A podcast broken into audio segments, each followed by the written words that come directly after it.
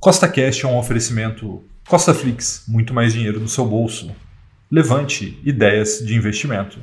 No podcast de hoje, vamos ter o episódio número 43 da série 1 Milhão por Mil, que tem como foco a construção de patrimônio através do mercado financeiro. E esse episódio é o mais importante já feito até hoje do Milhão por Mil, porque a gente vai adicionar dois novos ativos na carteira a gente vai vender parcialmente mais um ativo e também usaremos uma parte da nossa reserva de oportunidade. Então, vem comigo que tenho certeza que você vai gostar. E se você já gostou do tema desse podcast, segue o CostaCast aí na sua plataforma, pois temos três podcasts por semana, sempre com o mesmo intuito, colocar mais dinheiro no seu bolso. E lembrando, nada do que a gente fala aqui é uma recomendação de compra e nem de venda, é apenas para te inspirar a investir melhor, tá bom? Então vamos lá, vamos para a nossa planilha de acompanhamento para que a gente possa ver o que está acontecendo nesse momento.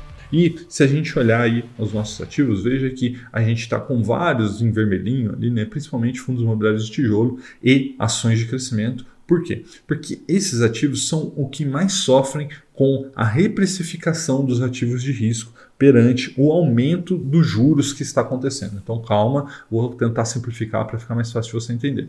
A inflação está subindo, o Banco Central está se mexendo finalmente para controlar essa inflação. E aí o que acontece? Como os juros, a Selic está subindo, os juros de longo prazo também está. E isso faz com que as pessoas comecem a se perguntar se vale a pena correr determinados riscos, né, como fundos imobiliários de tijolo, ações de crescimento. Então, o que está acontecendo? É, as pessoas estão vendendo isso para migrar para renda fixa né? e os próprios ativos estão tendo a sua reprecificação, por quê? Porque normalmente é feito um valuation trazendo a valor presente via fluxo de caixa descontado, os né, lucros futuros, para que você determine o valor de uma ação. E a partir do momento que o juro sobe, né, ou seja, a sua taxa de desconto também sobe, isso faz com que os ativos valem menos. Tá? Mas tudo isso é na teoria, porque na prática o que está acontecendo?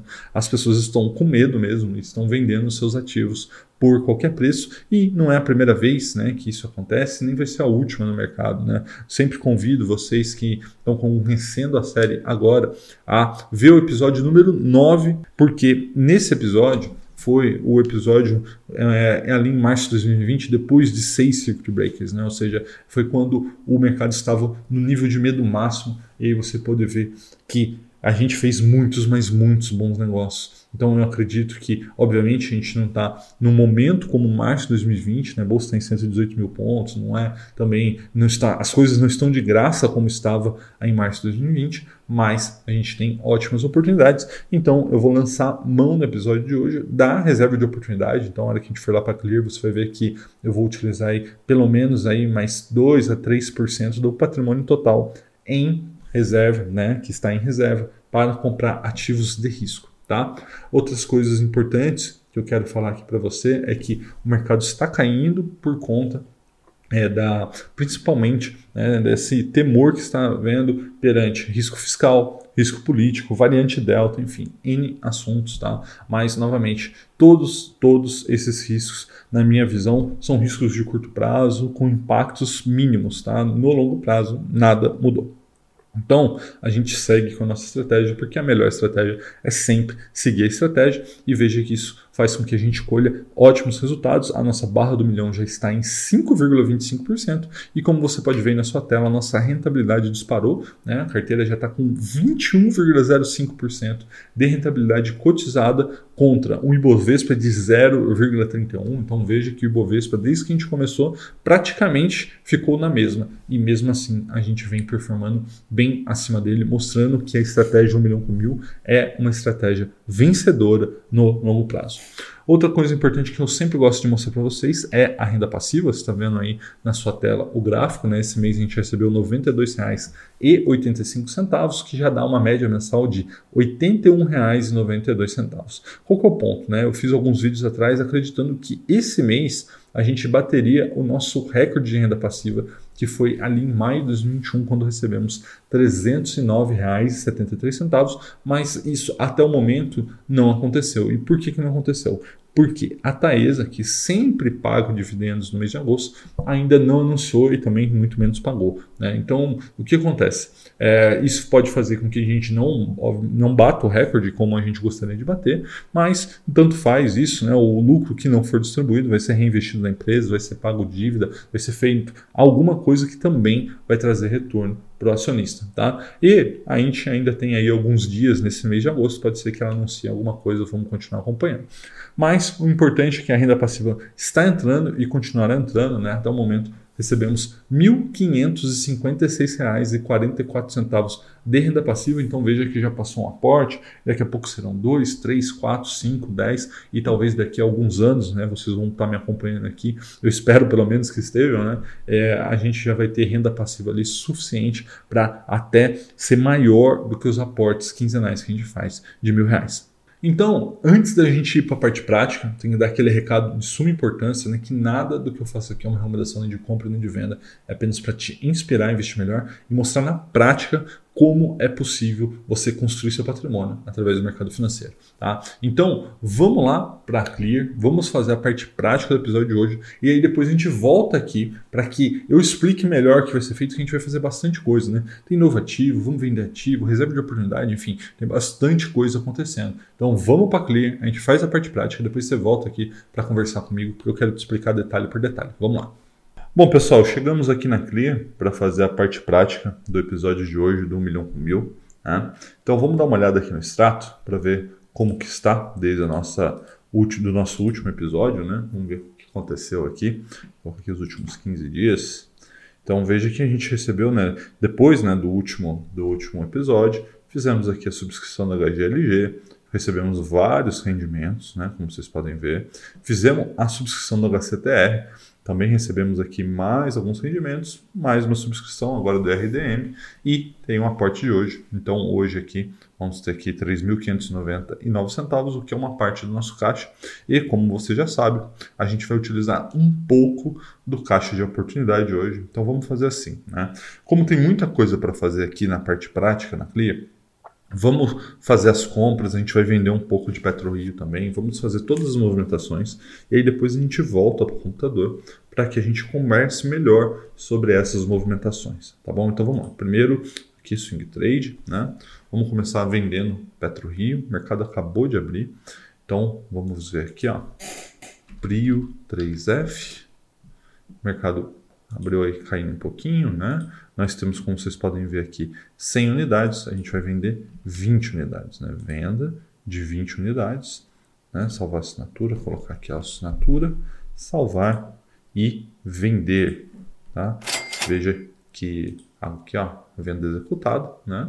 Vendemos aí PetroRio e agora vamos começar a fazer as compras, né? O primeiro ativo aqui é até um ativo novo, né? Risa Terrax Vamos comprar aqui duas unidades, tá? Comprar. Muito bem. Depois, como eu disse, a gente volta lá para o computador e eu explico cada uma dessas compras para vocês. Né?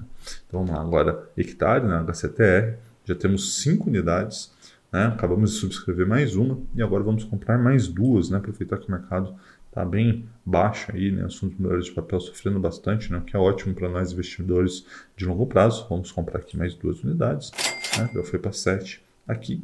O Trisul já está aqui na tela, né? Caindo mais um pouco hoje e sendo dizimada pelo mercado, graças aí a uma expectativa de aumento dos juros, né? O que seria ruim para a construção civil, mas eu enxergo de outra maneira, estou enxergando isso como oportunidade.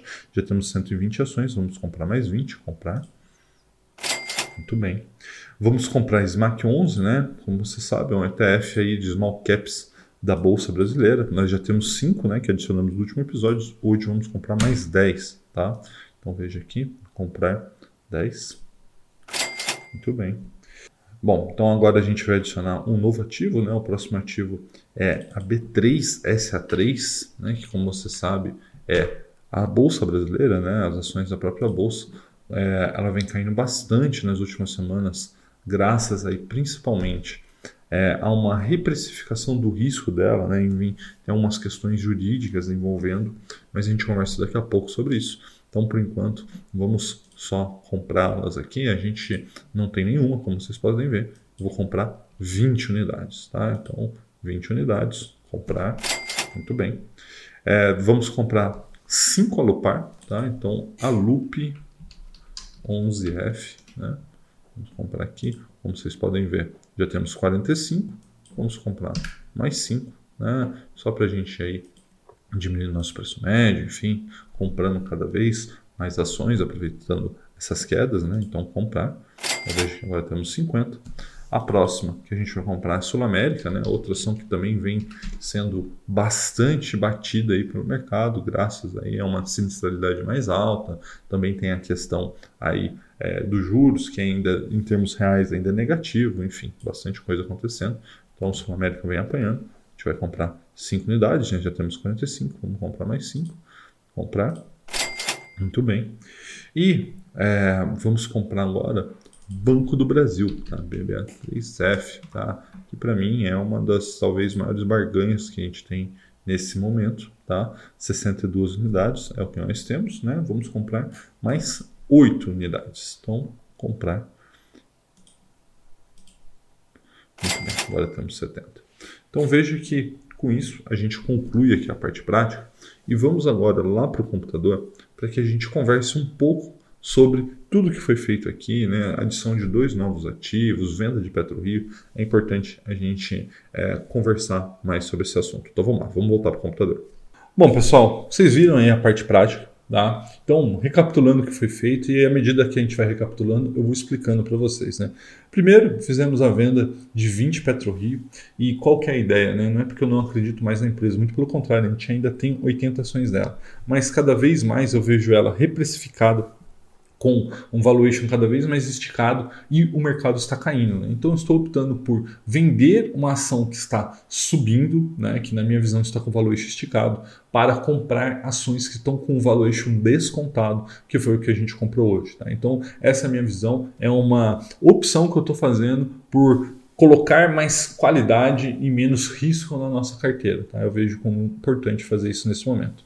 E também utilizamos aí parte do caixa, né? Porque eu acredito naquela famosa frase de Warren Buffett que tenhamos que ser corajosos quando o mercado está medroso e temos que ser medroso quando o mercado está corajoso. Então, nesse exato momento, o mercado está medroso. Então, nós estamos sendo corajosos, estamos utilizando uma parte do nosso caixa, ainda temos bastante caixa, mas estamos utilizando uma parte dele para comprar bons ativos. Tá? E aí, falando em comprar bons ativos, hoje a gente adicionou dois novos ativos na carteira, então não é muito comum isso acontecer, mas nós fizemos dois RZTR11, né, que é o fundo imobiliário da Risa Terrax, é um fundo imobiliário aí meio que de tijolo e de papel, né, ele investe em terras agrícolas, mas existe uma dívida atrelada, então é um, um fundo imobiliário um pouco diferente dos outros, mas muito interessante, estou gostando muito da proposta dele, resolvi adicionar a carteira, tá? E também adicionei B3, né, B3SA3,